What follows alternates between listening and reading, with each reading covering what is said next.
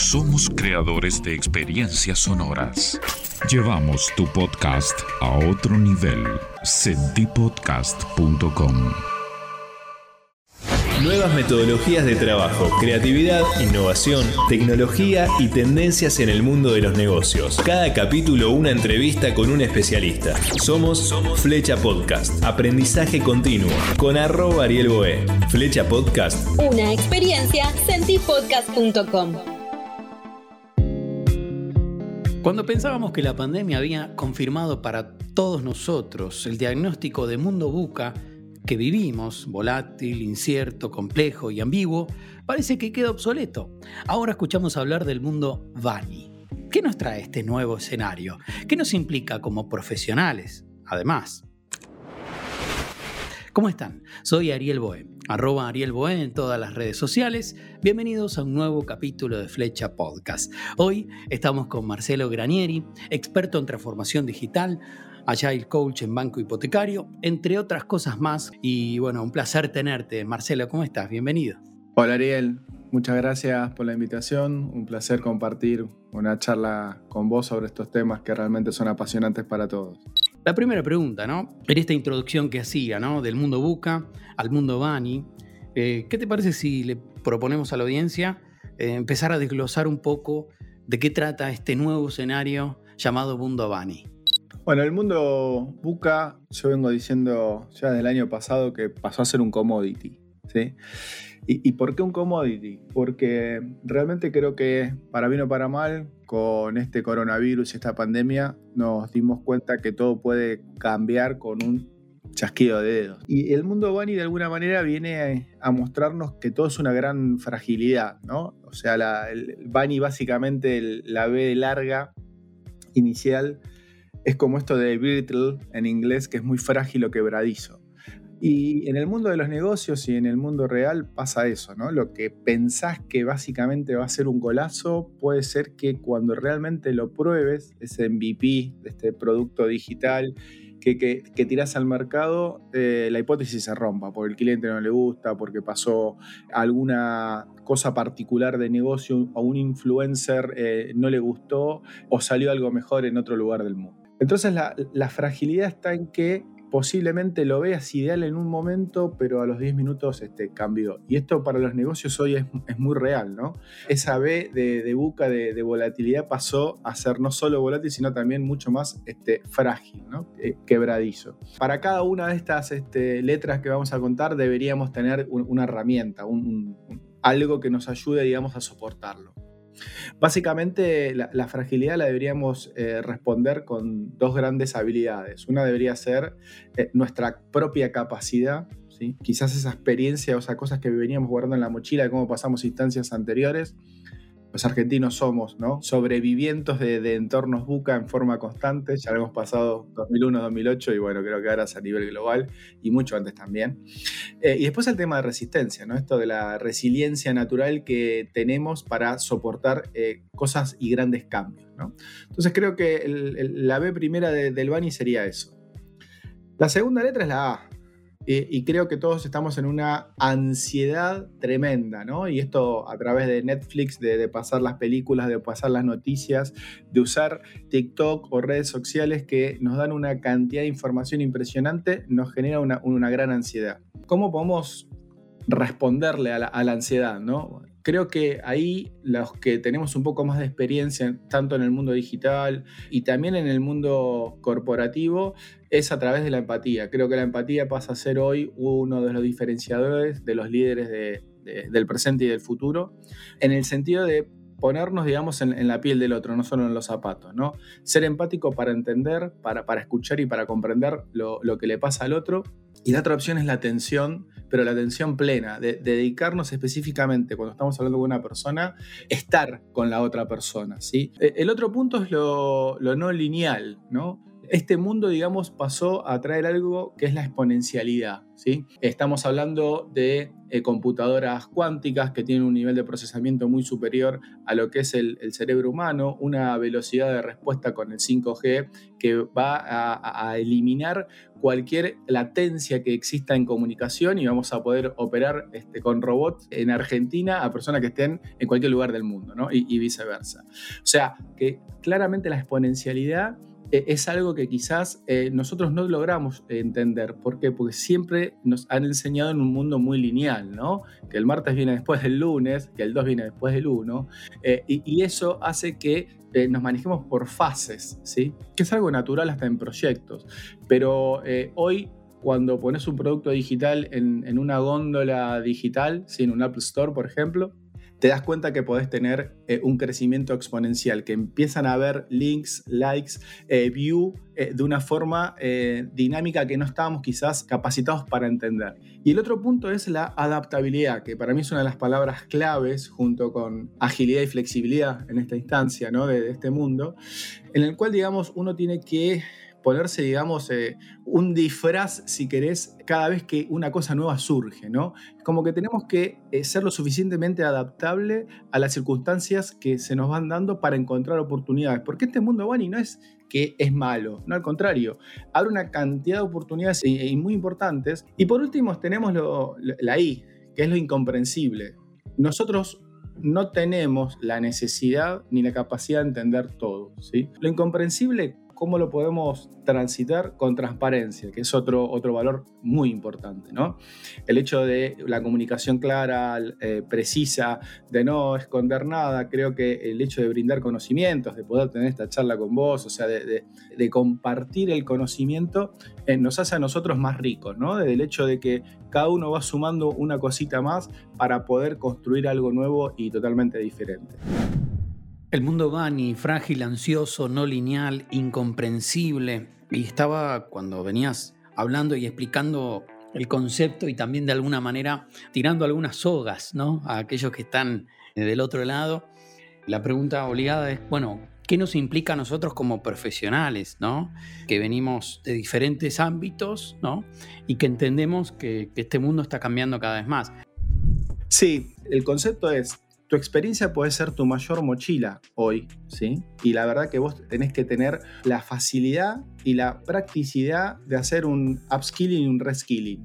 Pero eso solo lo vas a... Para, para. Sí. Te, detengo, ah, te hago la gran Fantino, pero me parece que está bueno lo que dijiste en esto de que pará, no, pará. Mi experiencia es la, mayor mochila que estoy cargando. O sea, todo lo que vengo trabajando, en todo lo que aprendí en estos años de, carrera, terminan siendo una mochila más pesada de la, que, de la que en realidad pensé que era experiencia laboral. Correcto, sí. ¿Y sabes por qué? Porque el mundo es hoy tan cambiante y los escenarios son nuevos que como venís haciendo las cosas antes no te van a resultar en el presente y en el futuro. Con lo cual tenés que tener la capacidad flexible de pensar nuevos formatos. Obviamente que la experiencia te va a servir, porque hoy eh, eh, es algo, digamos, de, aprendizaje, pero quizás el ABC ya no sea ABC, ¿sí? sea un 1, 2, 3 o sea en otro idioma, no importa, ¿sí? o en un jeroglífico que hoy no conocemos o con este, una regla de Fibonacci que es exponencial. Entonces, conceptualmente es abrí esa mochila, saca lo que tengas y dejar el espacio libre para hacer un upskilling, para incorporar nuevos conocimientos, nuevas habilidades que te ayuden a transitar este mundo hoy tan este, increíblemente diferente al que conocimos. ¿sí? Entonces, e, esa es como la, primera cosa, ¿no? O sea, eh, espacio, haz espacio, anda más liviano y anda curioso. Creo que ese es un punto este, fundamental, ¿no? La curiosidad tiene que ser hoy el objetivo de decir, bueno, ¿cómo hago esta cosa diferente? ¿Cómo esta cosa nueva y cómo yo me adapto, ¿no? Eso como primer punto.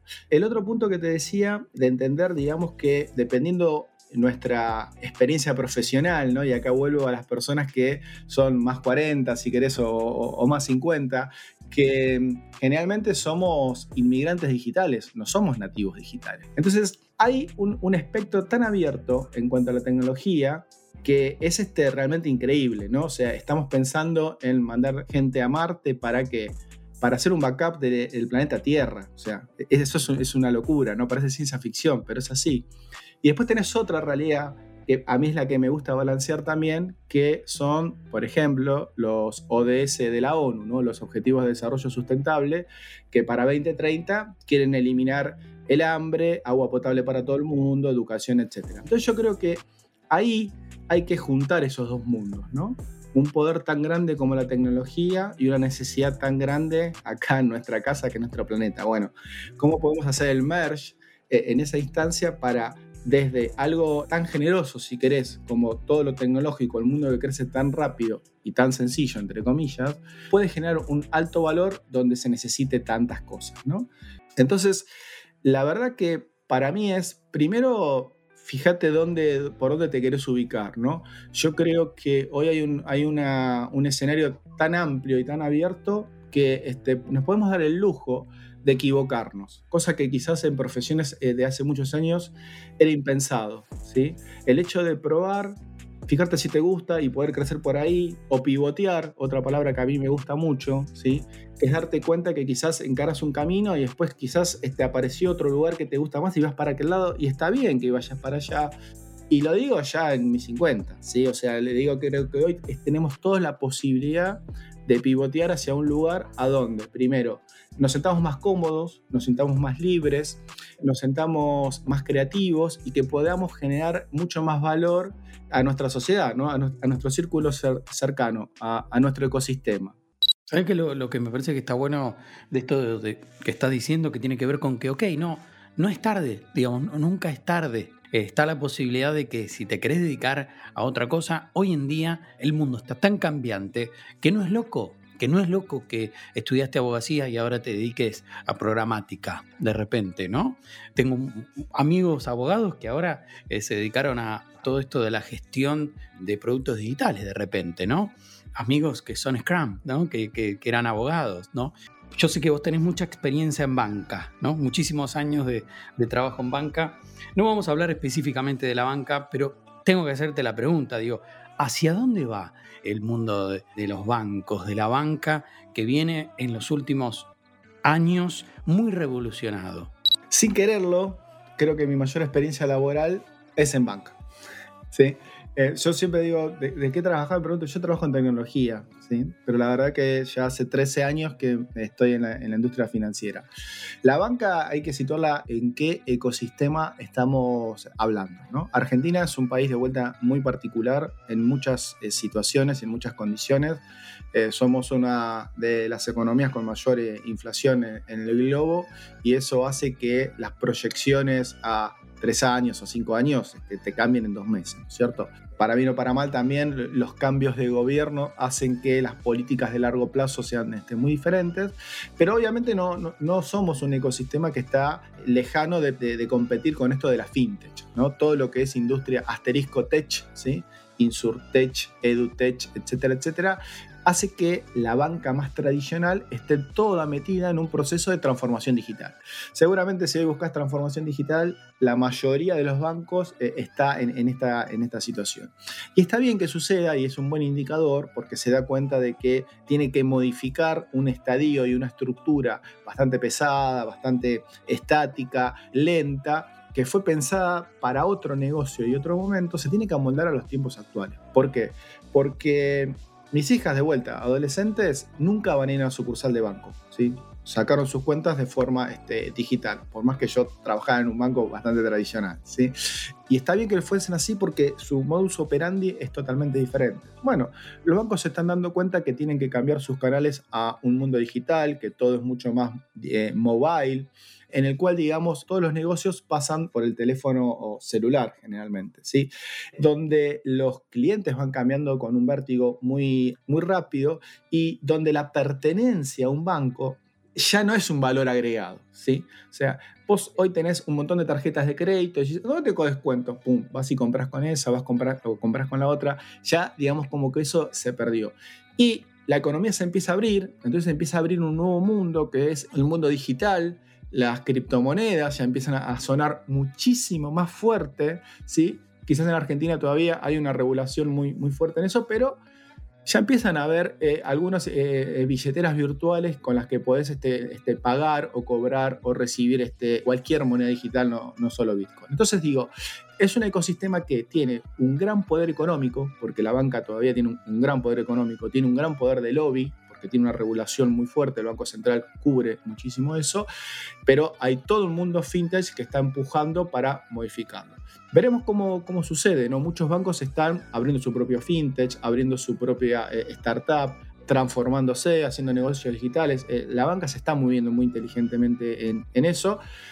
No es muy sencillo, ¿sí? O sea, hay un tema regulatorio acá muy grande. Podemos nosotros armar una fintech y movernos como si fuésemos una software factory y no tanto como un banco.